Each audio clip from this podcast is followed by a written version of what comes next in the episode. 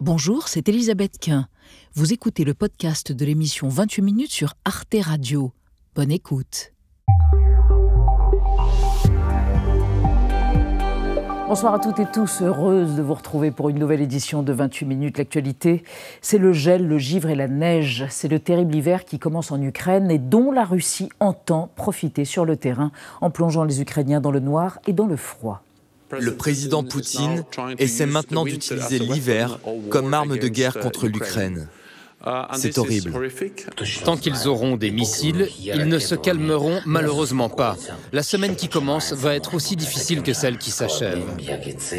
En détruisant les infrastructures énergétiques ukrainiennes, les Russes risquent-ils de mettre le pays à genoux, de saper la résistance des habitants et de l'armée? L'arrivée de l'hiver va-t-elle modifier irrémédiablement le cours de la guerre? Ce sera notre débat ce soir avant de retrouver à la fin de l'émission Alix Van P et Xavier Mauduit. Bonsoir Elisabeth. Bonsoir, Elisabeth. Bonsoir tous les deux. Quel est votre programme? Elisabeth, vous avez jusqu'au 2 décembre, comme tous les Français, toutes les Françaises, pour déclarer les armes que vous avez chez vous, parce que vous les avez trouvées, parce que vous en avez hérité. L'occasion d'évoquer un débat révolutionnaire. Le port d'armes est-il un droit naturel? Et vous, Alix? Eh bien, dans nos téléphones et nos ordinateurs, nous gardons des milliers de photos, de vidéos, de textes numériques. Nous les croyons éternels. Eh bien, selon des experts en conservation de données, nous sommes bien naïfs. À tout à l'heure, notre première invitée ce soir, Marie-Pierre Pruvot, retraitée de l'éducation nationale avec les palmes académiques, fut dans une vie antérieure Bambi, meneuse de revue affolante et espiègle chez Madame Arthur et au Carousel. Et encore avant, il y a 87 ans, un petit Jean-Pierre. Trans de la métamorphose, c'est dans 28 minutes et c'est parti.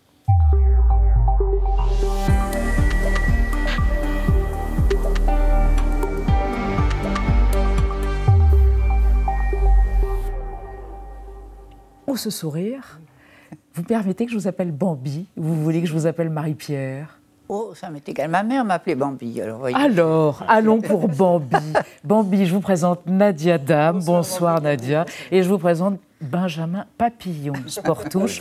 Bonsoir, Bonsoir, cher Benjamin.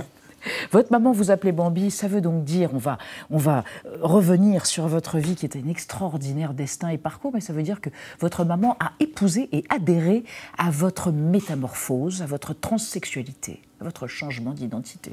Oui, ma mère a été surprise quand elle a, elle a vu les débuts et j'ai quitté l'Algérie et je me suis retrouvée à Paris chez Madame Arthur. Et quand elle m'a revue, bon, c'était, c'était très bien, elle était entièrement d'accord, oui. Formidable. Donc elle a tout accepté. Euh, mais c'était ça ou rien d'autre. Il fallait qu'elle, qu'elle accepte parce que, mon père était mort, ma sœur était morte, il restait qu'elle et moi dans la famille. Et puis vous n'alliez pas changer d'avis et changer de trajectoire. Non, c'était pas seulement un avis, c'était une obligation. C'était une obligation. On va voir pourquoi. Avec votre portrait, vous allez voir comme il est beau, réalisé par Gaël Legras, Bambi. Ah. Des femmes, la scène, les lettres, c'est la règle de trois de Marie-Pierre Pruvot. Il n'y avait que des femmes à la maison et moi je voulais être comme elle, dit-elle. Née Jean-Pierre Pruvot en 1935 en Kabylie, elle vit sa petite enfance comme une fille et ressent un choc en entrant à l'école primaire car sa mère lui demande alors de se comporter comme un garçon. Au collège Athénia, puis au grand lycée de garçons d'Alger, elle passe son temps à lire dans sa chambre et à attendre un miracle qui fera de moi la femme que je suis, écrit-elle. J'ai 16 ans et demi sur cette photo. Quand je la vois maintenant, je trouve que bon, je suis pas mal. Mais je souffrais terriblement de, ce physique-là. À cette même période, elle assiste à un spectacle de la troupe du Carousel avec l'artiste transgenre Coccinelle au casino de la Corniche à Alger. Je me suis dit, si elle le fait, moi aussi, je vais le faire. Elle débute sur scène à l'âge de 18 ans chez Madame Arthur à Paris. Un an plus tard, elle intègre le Carousel et devient amie avec Coccinelle. À cette même époque, le directeur artistique de la troupe lui propose trois noms de scène, Bambi, Gazelle ou Chiffon. Elle choisit Bambi. Vers l'âge de 25 ans, elle sera à Casablanca pour une chirurgie de réassignation sexuelle. Je me regarde nue dans le miroir, je m'apprécie et bientôt, sans étonnement, je renoue avec mon corps qui est enfin le vrai, dit-elle. Deux ans plus tard, en 1963, la télé italienne lui consacre un reportage.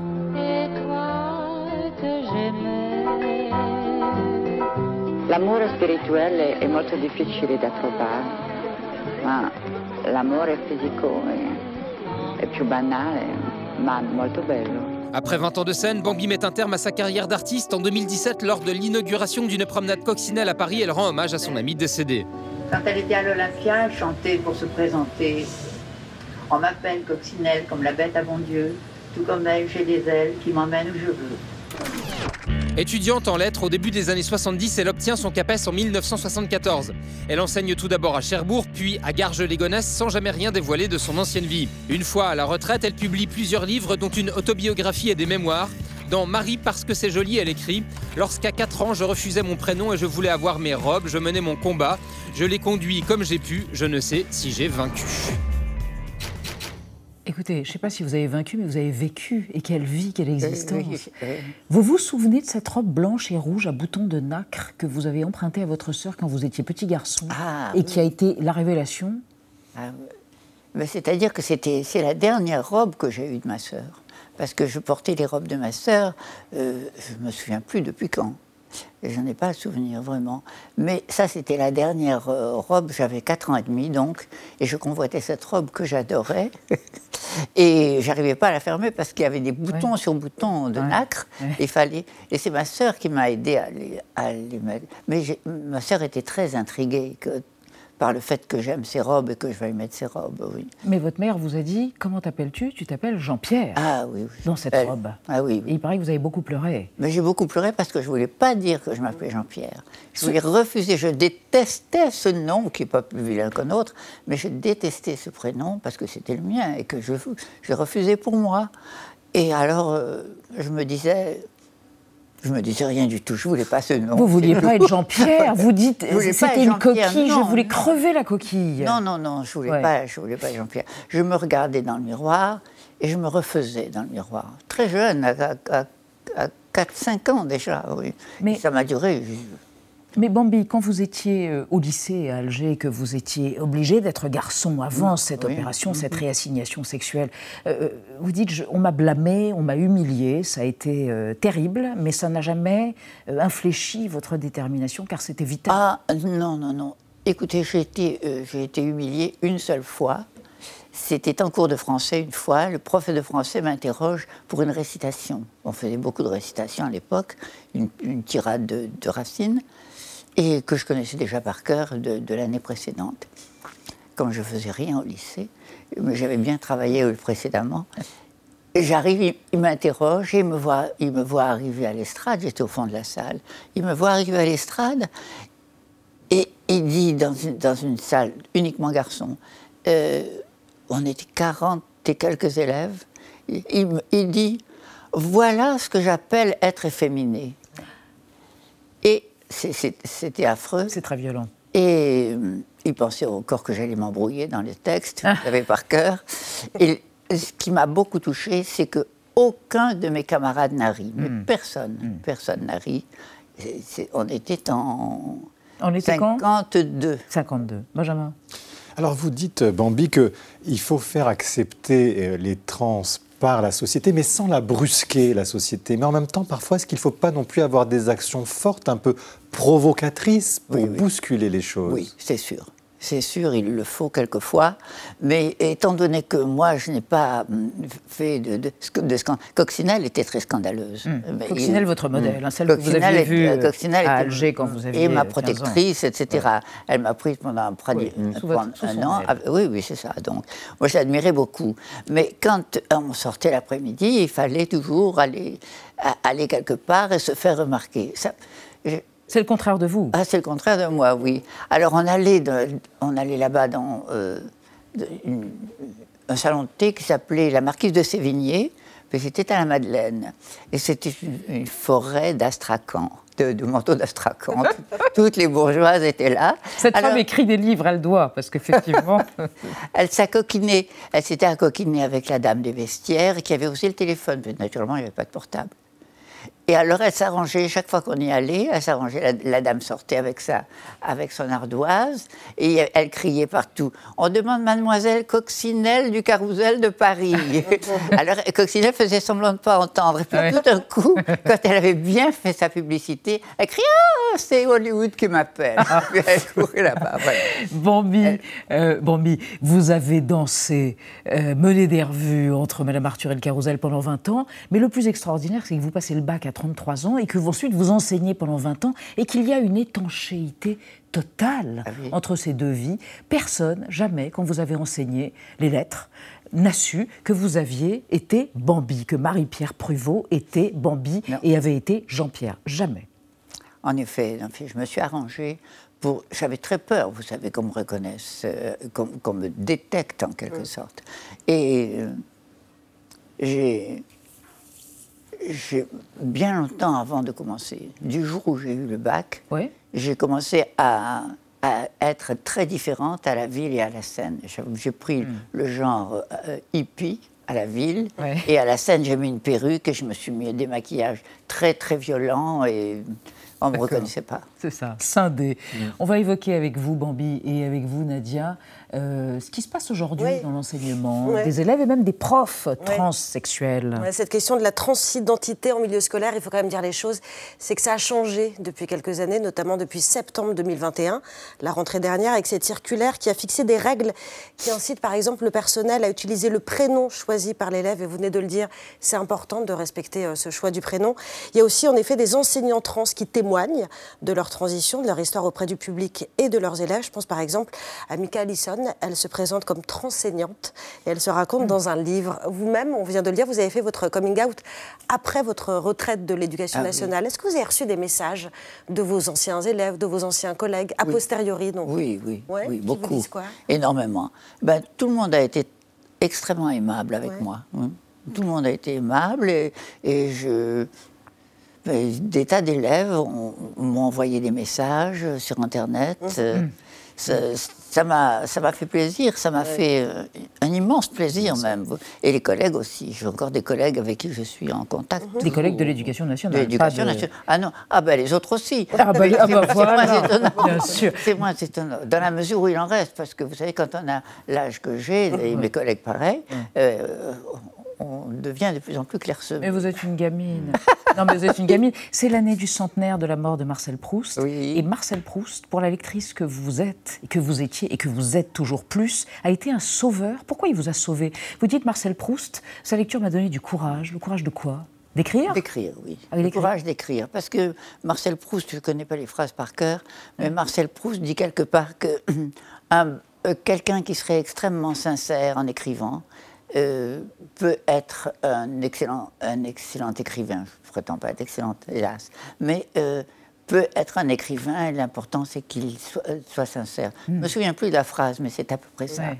Et elle- il, il donne énormément de leçons de- d'écriture, en quelque sorte, dans ses livres, Proust. Il vous a donné des ailes.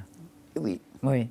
Je précise qu'il y a un merveilleux documentaire de Sébastien Lifshitz qui vous a été consacré en 2013 et qui a été rallongé pour une édition, une version en DVD qui s'appelle Bambi, une nouvelle femme et qui est véritablement euh, chavirant et bouleversant et vous y êtes incroyable, comme on vous a vu ce soir. Merci Bambi. Marie-Pierre Pruvot, mais non Bambi, on Merci préfère. Merci d'être venu. Dans 28 minutes sur Arte. Et on va passer à notre débat sur le, tournant que pourrait prendre la guerre en Ukraine du fait de l'arrivée de l'hiver, du gel et de la neige en ciblant les infrastructures énergétiques. Est-ce que l'armée russe mise sur un affaiblissement physique et politique de l'armée et des populations, des civils? L'hiver peut-il changer tragiquement le cours de la guerre? On en débat après la mise au point de Sandrine Le Calvez.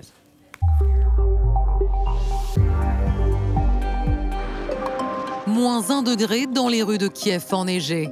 La capitale ukrainienne est plongée dans le froid et dans l'obscurité le soir. L'armée russe a pilonné ces dernières semaines des infrastructures électriques. Des millions d'Ukrainiens dans tout le pays se retrouvent sans chauffage, comme cette jeune maman. Pour l'instant, on arrive à s'adapter aux coupures d'eau et de courant. Mais si l'électricité est coupée pendant une journée entière ou une semaine, là, je ne sais pas comment je ferai. Et la situation pourrait encore empirer. Le président Zelensky s'attend à de nouvelles frappes russes. La semaine qui commence va être aussi difficile que celle qui s'achève. L'OTAN dénonce une attaque en règle contre les civils dans un pays où les températures peuvent descendre jusqu'à moins 20 degrés. Le président Poutine essaie maintenant d'utiliser l'hiver comme arme de guerre contre l'Ukraine. C'est horrible. Sur la ligne de front, l'arrivée du froid pourrait geler les positions militaires. Dans l'est de l'Ukraine, les soldats de Kiev et de Moscou se terrent dans des tranchées boueuses.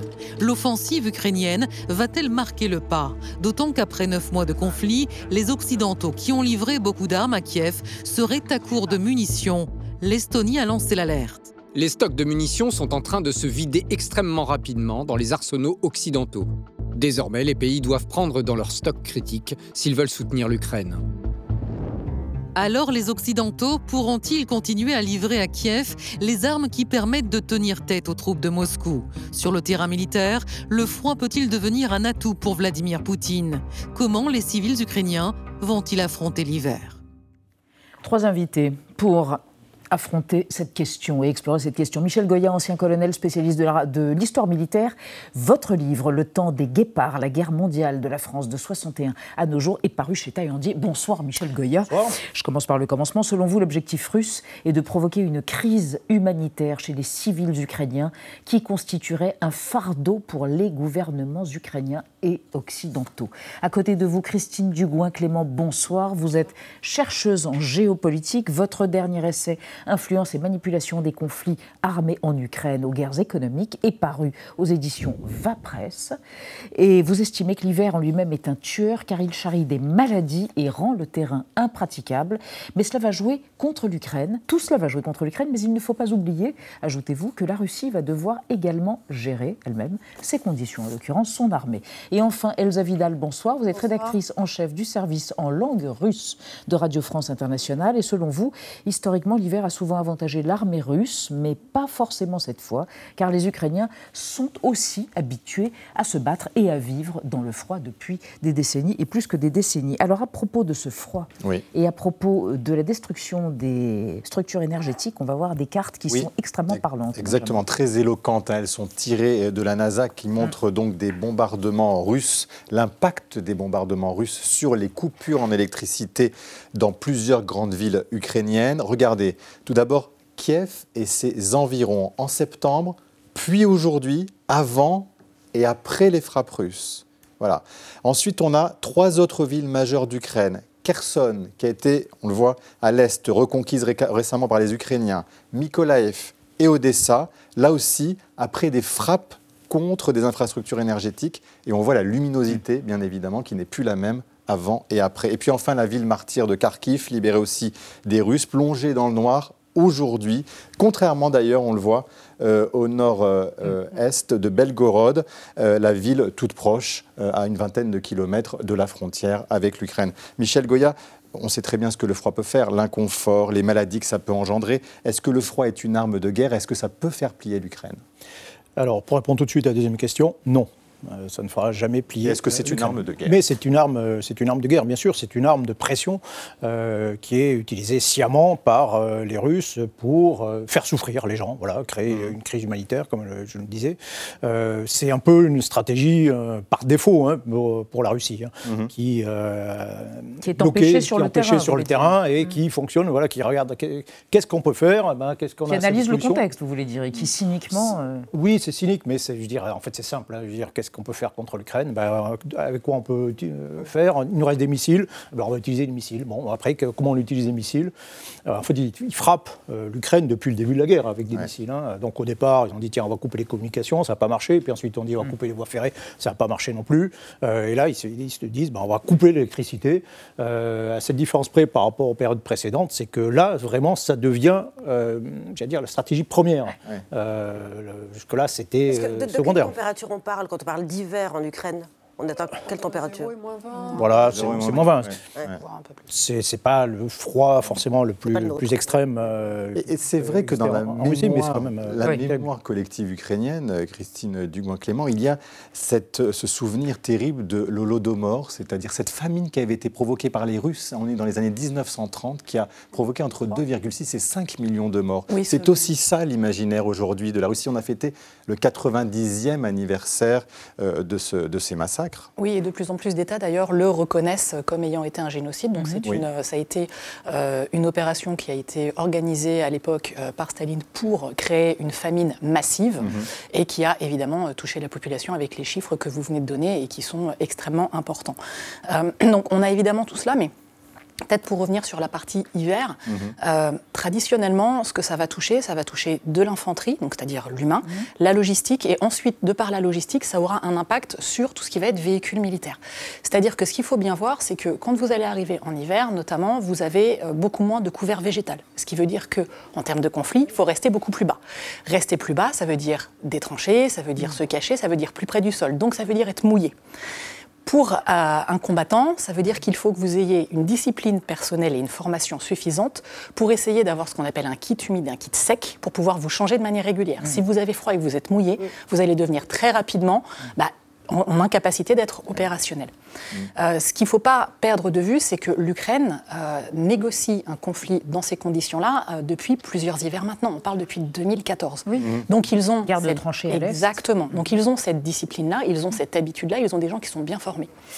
Et côté russe, ça ne sera pas forcément le même cas avec des nouvelles recrues qui arrivent, qui sont 300 000, et voilà, qui sont pas forcément formées, qui ne sont pas forcément équipées mm. et qui, au-delà de ça, risquent d'avoir un encadrement qui ne sera pas spécialement attentif euh, ni euh, aux hommes ni aux confort des hommes. Là, on parle, on parle de l'armée, mais Elsa Vidal, il y a aussi les civils. Alors, est-ce que ce froid et, cette, euh, cette, façon de conditionner l'Ukraine au froid et à l'absence d'électricité risque de déclencher des famines, d'impacter les hôpitaux, qu'il y ait des blessés, qu'il y ait des morts et qu'il y ait toute une série de conséquences comme ça en domino catastrophiques pour les civils ukrainiens? Oui, je pense que l'armée, en tout cas les, les dirigeants russes et l'armée russe cherchent d'une part à punir la mm. population ukrainienne, mm-hmm. décourager les offensives de l'armée et puis à diviser la population en lui faisant subir des épreuves. Maintenant, malheureusement, je pense qu'il y a quand même une confusion dans l'esprit. Euh, euh, dans l'esprit des Russes, à l'heure actuelle, des, dirigeants russes, c'est que les Ukrainiens sont très acculturés au froid. Ils ont manifesté euh, pendant des semaines durant, lors de Maïdan, du premier Maïdan, sur la place, pendant euh, des nuits entières, hein. sous la neige. Euh, donc le froid est quand même un ennemi, mais un ennemi que toute la population de ces latitudes connaissent. Et comme les autres habitants de l'Union soviétique, ils ont aussi traversé des hivers où on était tous regroupés dans la cuisine à allumer le gaz pour se chauffer. En plus de cela, euh, il y a des bougies, hein, il y a des chandelles. Oui, il y a des bougies. J'ai une collègue, euh, une ancienne collègue de Reporters sans frontières en Ukraine, dont le fils fabrique à l'école des bougies pour chauffer la maison et pour cuisiner. Ça crée quand même une dynamique de résistance et de résilience. Oui, ça risque de fracturer. Être un ciment moral et spirituel presque. Très clairement, parce que ça fait tout autant euh, que les Russes peuvent revendiquer l'héritage de la lutte contre le blocus de Leningrad ou la bataille à succès euh, de Stalingrad, mm. les Ukrainiens ont le droit de la revendiquer et elle est présente dans les esprits. Mm. Donc les, les dirigeants russes risquent au contraire de renforcer l'unité ukrainienne. En revanche, ils vont punir quelques-uns. Ils vont punir les plus faibles, qui ont besoin de soins, c'est-à-dire ceux qui sont aux deux extrêmes des âges de la vie. Les enfants. Voilà. Et puis, effectivement, les malades, puisque les hôpitaux auront du mal à fonctionner si nous n'envoyons pas assez vite les transformateurs ah, que nous avons promis. Mais Michel Goyas, en même temps, il ne faut pas craindre un exode civil, parce qu'on dit qui peut pâtir à l'armée. Certains disent que l'exode civil, ça veut dire des gens qui ne viennent plus en aide à l'armée et au front. Je parle de civils qui pourraient partir dans les mm. campagnes ukrainiennes notamment, ou même en Europe. Oui, c'était déjà le cas, mais ça a déjà été le cas, par exemple, au début de la guerre. Hein, euh, avec des gens qui, exactement, des gens qui beaucoup de gens sont revenus. Euh, si vous voulez, cette campagne euh, de souffrance sur la population, en réalité, elle n'affecte pas beaucoup les opérations sur le front. elle les affecte de manière un peu indirecte. Par exemple, on est obligé de consacrer des ressources pour défendre les villes contre, contre les missiles. Donc les, très simplement, hein, les, équipements anti-aériens, le missile qui était sur le front, ben, on le déplace sur les villes. Bon, ça, donc ça affaiblit un petit peu euh, les forces sur le front, mais en réalité, euh, d'un point de vue, encore une fois, d'un point de vue militaire, ça ne change pas grand-chose. Et puis, euh, vraiment, en hiver, on peut se battre. Hein. Euh, les combats les plus violents de la guerre du Donbass 2014-2015, c'était en janvier 2015. Mmh. la guerre elle-même, d'ailleurs, elle a commencé en février. Hein. Mais pardon, Christine Dugoin, Clément, ce qu'on se dit, c'est que ça va permettre aux Russes de reconstituer leurs forces aussi. Si jamais, à un moment donné, on ne peut pas avoir les opérations d'offensive offensive ou défensive, qui à un moment donné une histoire de statu quo, mais qui permettent aux Russes de reconstituer leurs forces, notamment peut-être en tentant d'équiper et de former ces 300 000 recrues Alors c'est un pari, c'est un pari russe en tout cas, mm. euh, qui est euh, multivectoriel, c'est-à-dire euh, le premier étant de dire que parce qu'ils auront énormément touché les infrastructures, notamment énergétiques, ils vont ralentir l'action ukrainienne et le soutien de la population. Donc encore une fois, je ne dis pas que ça va arriver, mais c'est le pari. De dire que l'hiver venant, eh bien, on risque d'avoir aussi une érosion du soutien des Occidentaux à cause des prix de l'énergie et parce que c'est un conflit qui dure, mm. donc que ça pourrait affaiblir le soutien et donc l'approvisionnement, et que tout cela pourrait ralentir mm. fortement, eh bien, tout simplement le niveau des affrontements leur permettant eh bien, de pouvoir renforcer leurs troupes équipées ou autres. C'est un pari, ça ne veut pas dire que le pari va se tenir. Encore une vous fois, ne croyez pas euh, trop, enfin vous ne pensez pas, pas pour croire, mais vous ne pensez pas que ce soit réaliste, que ce soit faisable aujourd'hui pour une armée russe qui n'a plus les moyens alors, de se doter Plus précisément, euh, si je comprends ce pari, mm. je pense qu'il ne faut pas perdre de vue euh, la réaction des Ukrainiens. Ce que je disais sur euh, la partie humaine et infanterie, on a quand même un avantage sur le fait d'avoir un encadrement attentif, d'avoir des gens qui sont habitués à, à, combattre et qui sont assez bien équipés. Ce que l'on risque d'avoir aussi, et c'est pour ça que je parlais de la logistique, et effectivement, mm-hmm. c'est pas parce qu'on est en plein hiver qu'on peut pas se déplacer. En règle générale, la partie des sols très humides va surtout perturber perturber la logistique qui a, qui a recours à des véhicules civils, notamment qui ont été réquisitionnés. Ça veut simplement dire que ça ralentit un certain nombre d'actions ou que ça en change la nature. Ça ne va pas forcément demander d'avoir une, une, perte de besoin de matériel, mmh. notamment. Mmh. Euh, donc on, on risque d'être dans une mutation de ce que l'on aura comme conflit, mais les Ukrainiens ont tout intérêt à continuer à harceler, à fatiguer et à empêcher la Russie d'essayer de gagner du territoire. Elsa Vidal, vous allez réagir tout à l'heure, mais vous avez évoqué le général Hiver et la bataille de Stalingrad. Et je vous propose que l'on se reporte avec Léon Zitrone, qui a proposé une émission en mars 1963, qu'on se reporte à cette fameuse bataille mythique, bataille de Stalingrad gagnée par les Russes en 1943, le froid et l'hiver. Le général Hiver, donc, au secours de l'armée russe. Stalingrad, c'est le nom d'une bataille qui dura six mois, d'août 42 à février 43, et qui changea le sort de la guerre mondiale. L'armée rouge a un terrible et grandiose allié, l'hiver. Le même hiver qui avait mis en déroute Napoléon en 1812, la formidable pression russe devint irrésistible. L'armée rouge, soulevée de foi, sentait qu'elle gagnait cette guerre qu'elle appellera depuis lors la Grande Guerre patriotique vous corriger l'armée soviétique, en effet. Euh, mais euh, c'est vrai qu'il y a cette croyance historique que le général Hiver, comme on disait, comme vous le disiez, avantage l'armée russe. Ah oui, euh, confronté à des ennemis qui viennent d'autres latitudes, c'est indéniable. Les grognards de Napoléon, les Allemands, tous. oui, ils ont laissé beaucoup de traces et beaucoup de corps derrière eux. Mais les Ukrainiens, on ne le rappelle pas assez souvent, mais ont participé à l'effort de guerre faramineux de l'Union soviétique pendant la Seconde Guerre mondiale. Ils ont participé bien plus qu'ils n'ont participé au mouvement nationaliste ou collaboré avec les nazis, n'en déplaise à Vladimir Poutine. Et donc les Ukrainiens ont eux aussi appris à fonctionner en hiver. Et pour euh, continuer sur la même lignée euh, que Christine euh, Dugouin-Clément, d'une part, le matériel est adapté au froid. Mhm. Les, les, camions fonctionnent, on sait faire fonctionner le matériel par grand froid. Et par ailleurs, les alliés, dont les Canadiens, qui sont aussi confrontés à un climat similaire, ont livré euh, un, nombre vraiment très significatif d'équipements divers et de grand froid mm. aux combattants ukrainiens. Je ne suis pas certaine que les mobilisés ou les appelés russes qui mm. vont être euh, envoyés sur le front auront la même capacité à endurer le froid. Mm-hmm. Est-ce qu'on ne sous-estime pas euh, justement la Russie actuellement dans sa capacité à avoir les, usines pour, pour fabriquer ces uniformes? Est-ce que vraiment on a cette, une vision réaliste et réelle de ce qui se passe en Russie? La bataille de Moscou, enfin de Stalingrad, on aurait pu parler de celle de Moscou, etc. Mais on aurait pu parler aussi de la guerre contre les Finlandais euh, en l'hiver 39-40, qui a été un désastre absolu pour l'armée euh, pour, euh, l'armée soviétique. Soviétique. oui, on se trompe chaque fois en russe. Face à des, une armée qui était beaucoup plus adaptée au contexte. Mais là, sur la Russie, la bah, capacité des Russes. Depuis le début de la guerre, on a quand même une série de, d'indices qui montrent, qui démontrent plutôt d'une certaine désorganisation. Mm. un sous-équipement également des soldats Oui, En termes de nourriture, en termes oui, de Oui, très, très clairement. Oui, oui, bien sûr.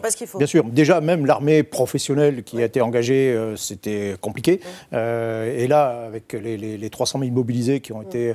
le plus étonnant d'ailleurs, le plus extraordinaire, c'est que rien n'a été prévu, n'a été organisé. C'est-à-dire qu'au bout de sept mois de guerre, personne s'est dit, tiens, peut-être qu'un jour, on va avoir à mobiliser des, gens. Donc on a fait ça dans la plus grande improvisation, dans la plus grande tradition du bardac russe, du, bordel russe. Ah, et, et, là, c'est toujours comme ça. Donc on a des gens qui sont, qui sont envoyés directement sur le front, sans équipement, mmh. ou qui s'équipent eux-mêmes leur équipement. Qui achètent eux-mêmes leur équipement.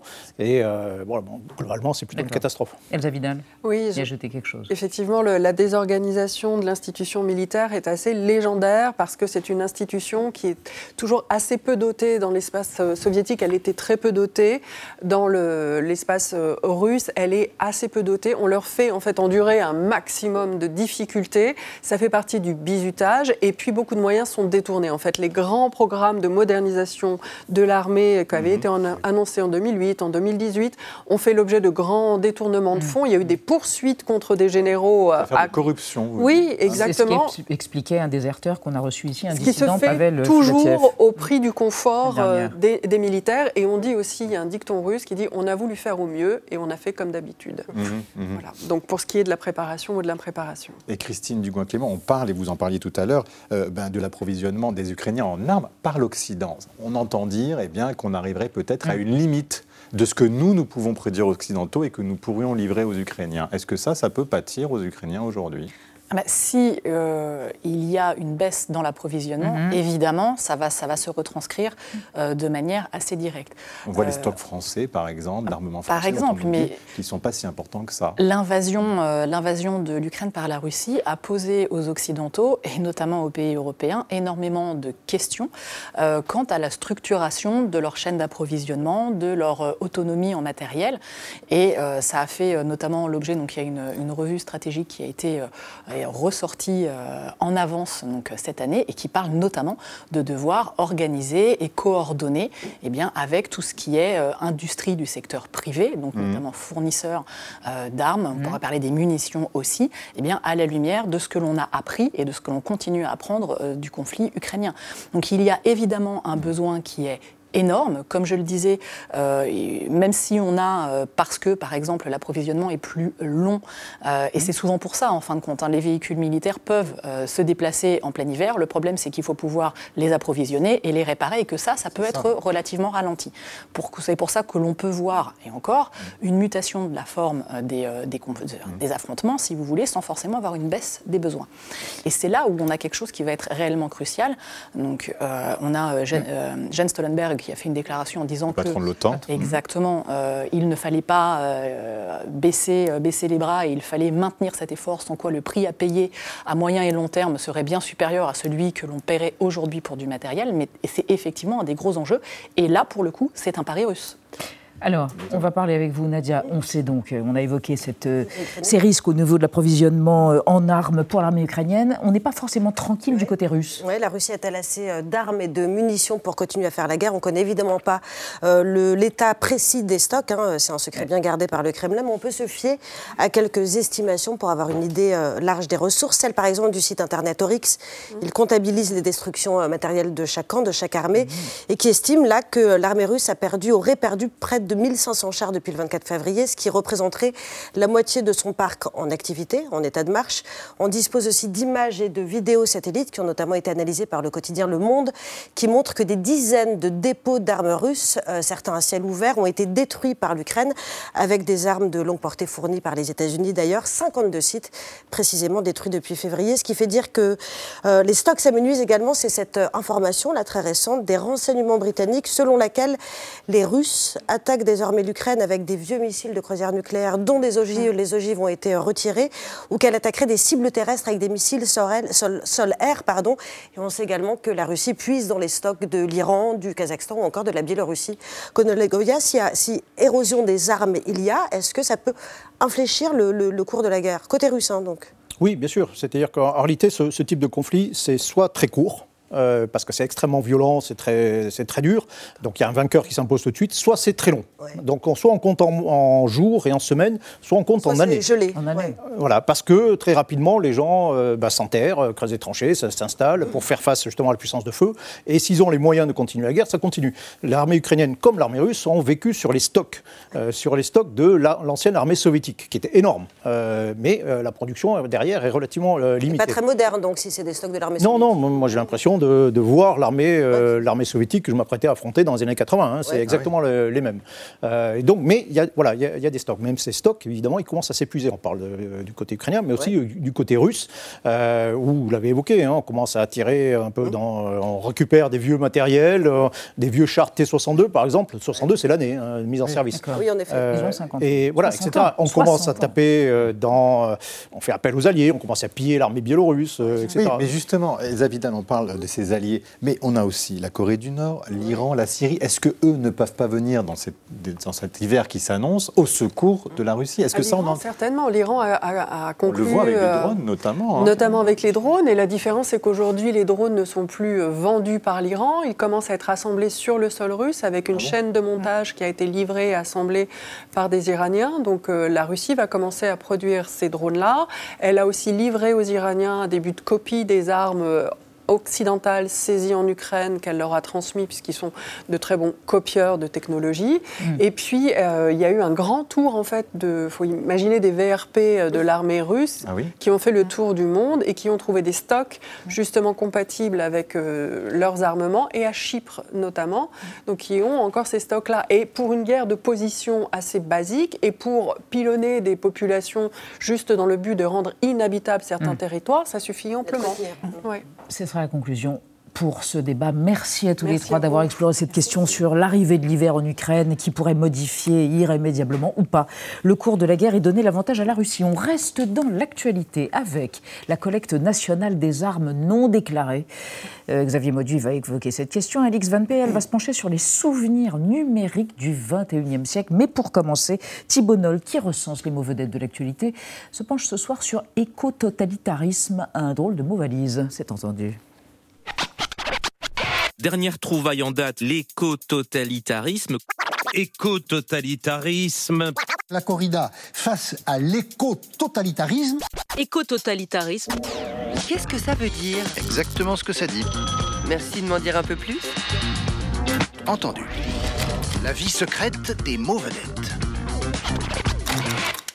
Éco-totalitarisme est un néologisme composé du préfixe éco, au sens d'écologisme, protection de l'environnement, et de totalitarisme, concept que Hannah Arendt, célèbre politologue juive allemande, auteur des origines du totalitarisme, a défini comme une dictature sans limite qui quadrille toute la société du politique au privé sur tout le territoire.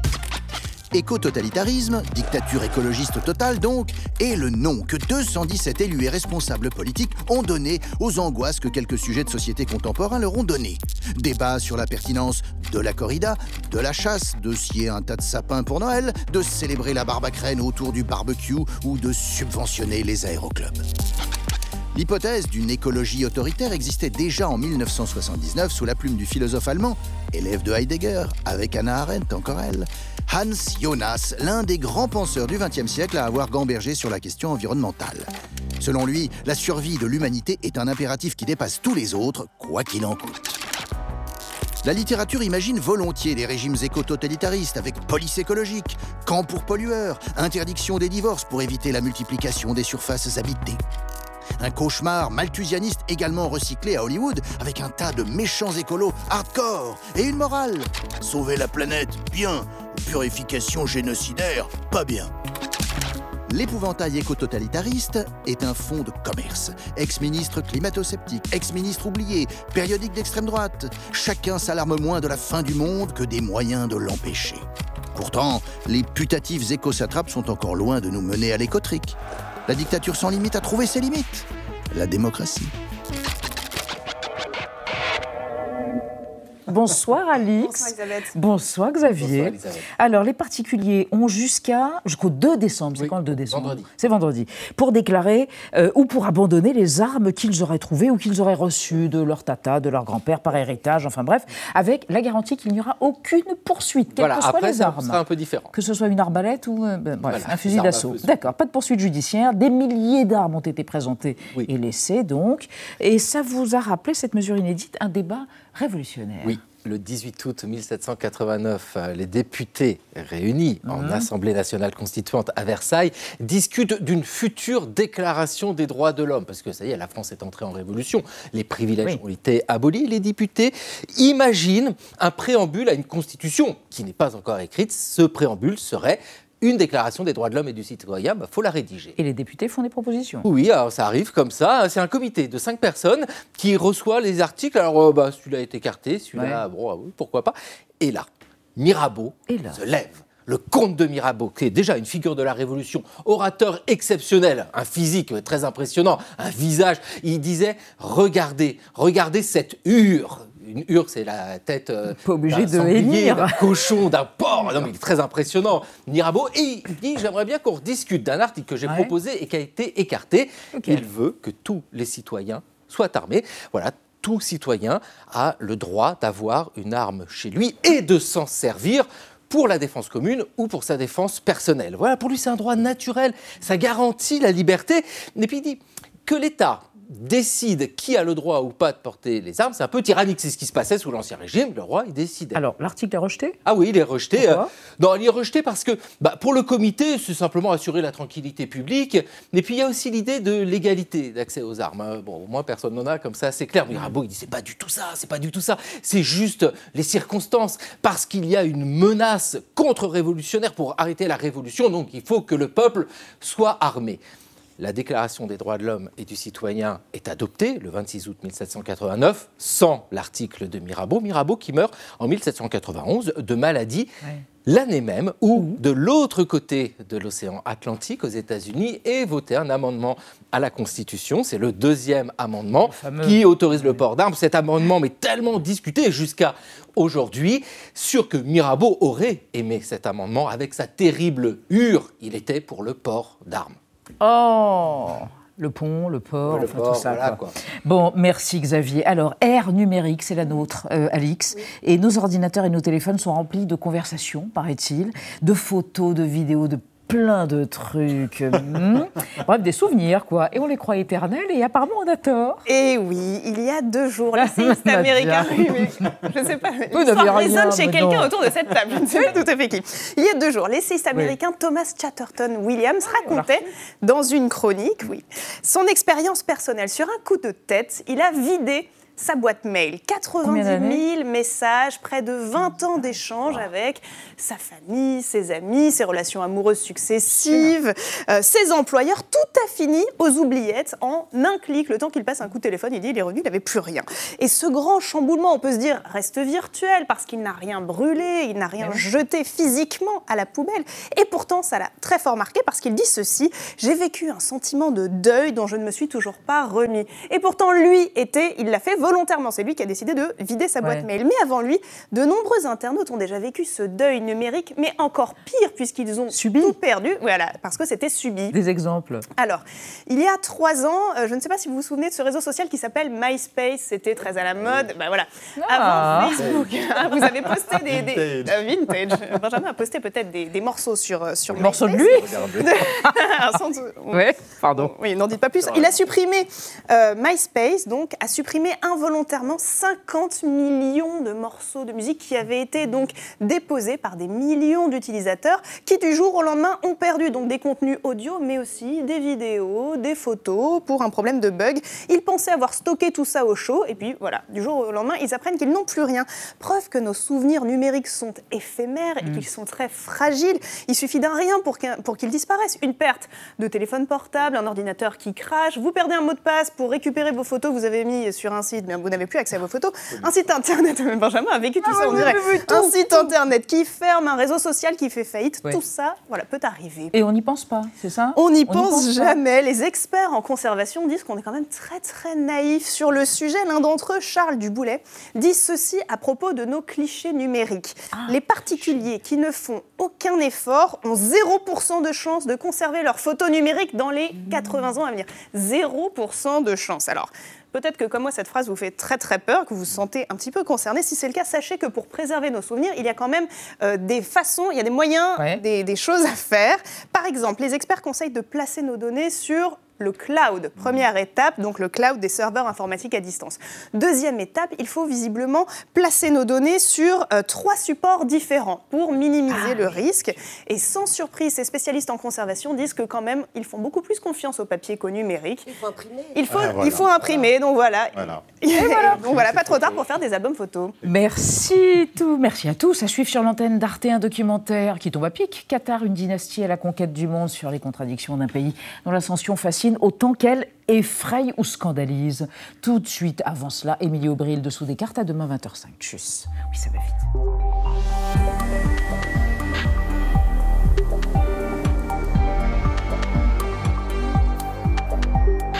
Retrouvez le podcast de 28 minutes sur toutes les plateformes de podcast et sur arteradio.com. Et pour soutenir l'émission, abonnez-vous, commentez, critiquez, mettez des étoiles et partagez le podcast avec vos proches.